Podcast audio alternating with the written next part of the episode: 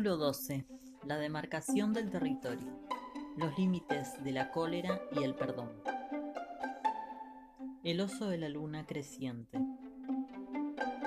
Bajo la tutela de la mujer salvaje, recuperamos lo antiguo, lo intuitivo y lo apasionado. Cuando nuestras vidas son un reflejo de la suya, nuestra conducta es coherente. Terminamos las cosas o aprendemos a hacerlo en caso de que todavía no sepamos cómo. Damos los pasos necesarios para manifestar nuestras ideas al mundo. Recuperamos la concentración cuando la perdemos. Cuidamos los ritmos personales, nos acercamos más a los amigos y los compañeros que están en acuerdo con los ritmos salvajes e integrales. Elegimos relaciones que alimentan nuestra vida creativa e instintiva, nos inclinamos para alimentar a los demás y estamos dispuestas, en caso necesario, a enseñar a nuestras parejas receptivas lo que son los ritmos salvajes. Pero este arte tiene otra faceta que consiste en saber afrontar algo que solo puede llamarse la cólera femenina. Es necesario liberar esa furia. En cuanto las mujeres recuerdan los orígenes de su cólera, piensan que jamás podrían dejar de rechinar los dientes. Pero paradójicamente también experimentamos el vehemente deseo de dispersar nuestra cólera y acabar con ella. Sin embargo, el hecho de reprimirla no dará resultado. Sería algo así como intentar prender fuego a un saco de arpillera. Tampoco es bueno que nos quememos o quememos a otra persona con ella. Por eso nos quedamos ahí, soportando una poderosa emoción que percibimos como algo molesto. Es como un pequeño desecho tóxico. Está ahí, nadie lo quiere, pero apenas hay lugares donde eliminarlo. Tenemos que desplazarnos muy lejos para encontrar un cementerio. He aquí una versión literaria de un breve cuento japonés que yo he contado a lo largo de los años. Lo titulo, lo titulo El oso de la luna creciente. Creo que nos puede ayudar a encontrar nuestro camino en esta cuestión. El núcleo del cuento, el oso, me lo facilitó hace muchos años el sargento Sagara, veterano de la Segunda Guerra Mundial. Había una vez una muchacha que vivía en un perfumado pintar. Su marido se había pasado muchos años lejos, combatiendo en una guerra. Cuando finalmente lo licenciaron, regresó a casa de muy mal humor. Una vez allí se negó a entrar en la casa, pues se había acostumbrado a dormir sobre las piedras. Se mantenía aislado y se quedaba en el bosque día y noche. Su joven esposa se emocionó mucho al enterarse de que él regresaría finalmente a casa. Guisó y compró montones de cosas y preparó platos y más platos y cuencos de sabrosa crema de soja blanca tres clases de pescado, tres clases de algas y arroz. Unos estupendos camarones fríos, enormes y de color anaranjado. Sonriendo tímidamente, llevó la comida al bosque, se arrodilló delante de su esposo agotado por la guerra y le ofreció los deliciosos platos que había preparado. Pero él se levantó de un salto y pegó un puntapié a las bandejas de tal forma que la crema de soja se derramó el pescado saltó por los aires, las algas y el arroz cayeron sobre la tierra y los camarones anaranjados rodaron por el camino. Déjame en paz, le rugió el marido, volviéndose de espaldas a ella. Se puso tan furioso que la esposa se asustó. La escena se repitió varias veces hasta que al final la joven esposa acudió desesperada a la cueva de las afueras de la aldea donde vivía una curandera. Mi marido ha sufrido graves heridas en la guerra, le dijo. Está constantemente furioso y no come nada. Desea permanecer apartado y ya no quiere vivir conmigo como antes. ¿Puedes darme un brebaje que lo haga volver a quererme y a ser cariñoso? La curandera le aseguró. Sí, puedo, pero necesito un ingrediente especial. Por desgracia se me han acabado los pelos del oso de la luna creciente. Tendrás que subir a la montaña, buscar al oso negro y traerme un solo pelo del creciente lunar que tiene en la garganta. Entonces te podré dar lo que necesitas y la vida te volverá a sonreír. Algunas mujeres se hubieran arredrado ante semejante empresa. Algunas mujeres lo hubieran considerado una empresa imposible. Pero ella no, porque es una mujer enamorada. ¿Cuánto te lo agradezco? exclamó. Es bueno saber que se puede hacer algo. Y después entonó el arigato saijo, que es una manera de saludar a la montaña y decirle gracias por dejarme subir sobre tu cuerpo. Subió a las estribaciones de la montaña donde había unas rocas que parecían enormes hogazas de pan. Subió a una meseta cubierta de árboles, los árboles tenían unas ramas muy largas que parecían cortinas y unas hojas en forma de estrella. Arigato Saiho, cantó la esposa. Era una manera de dar gracias a los árboles por hacer haber levantado su cabello para que ella pudiera pasar por debajo. De esta manera cruzó el bosque y reanudó el ascenso. Ahora el camino era más duro. En la montaña había unas flores espinosas que le arañaban la orla del kimono y unas rocas que le rascaban las delicadas manos. Al anochecer, unos extraños pájaros negros se le acercaron volando y le asustaron. Sabía que eran muentoque, espíritus muertos que no tenían familia. Entonces les cantó unas oraciones. Yo seré vuestra familia, os ayudaré a encontrar el descanso. Y reanudó su camino, pues era una mujer que amaba. Subió hasta que vio nieve en la cumbre de la montaña. Pronto notó que se le mojaban y enfriaban los pies, pero ella subió cada vez más arriba, pues era una mujer que amaba.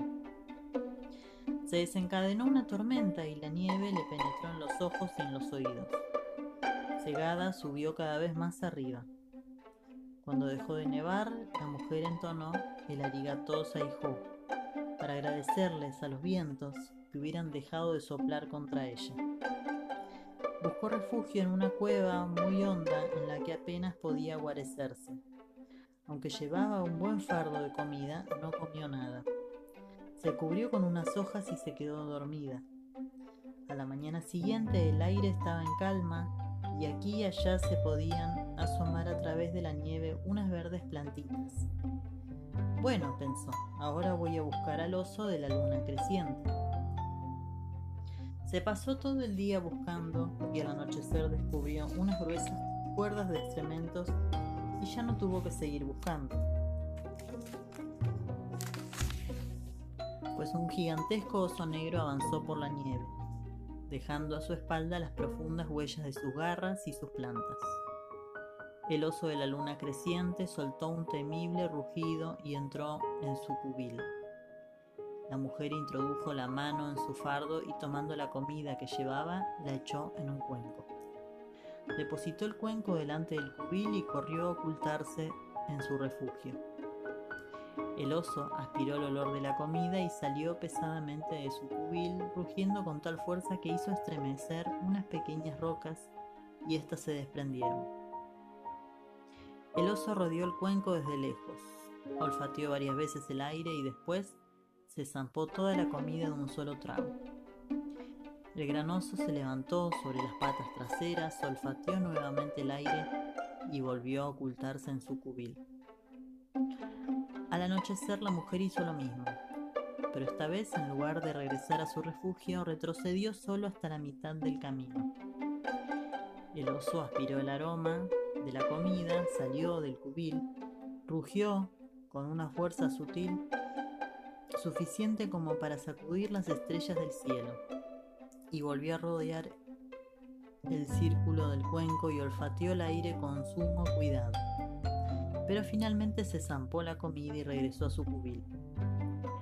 La escena se repitió muchas veces hasta que una noche, profundamente azul, la mujer tuvo el valor de detenerse a esperar un poco más cerca del cubil del oso. Depositó la comida en el cuenco en el exterior del cubil y permaneció de pie delante de la entrada. Cuando el oso aspiró el olor del alimento y salió, vio no solo la habitual ración de comida, sino también un par de pequeños pies humanos. El oso la dio la cabeza y soltó un rugido tan fuerte que a la mujer le vibraron los huesos. La mujer estaba temblando, pero no se dio terreno.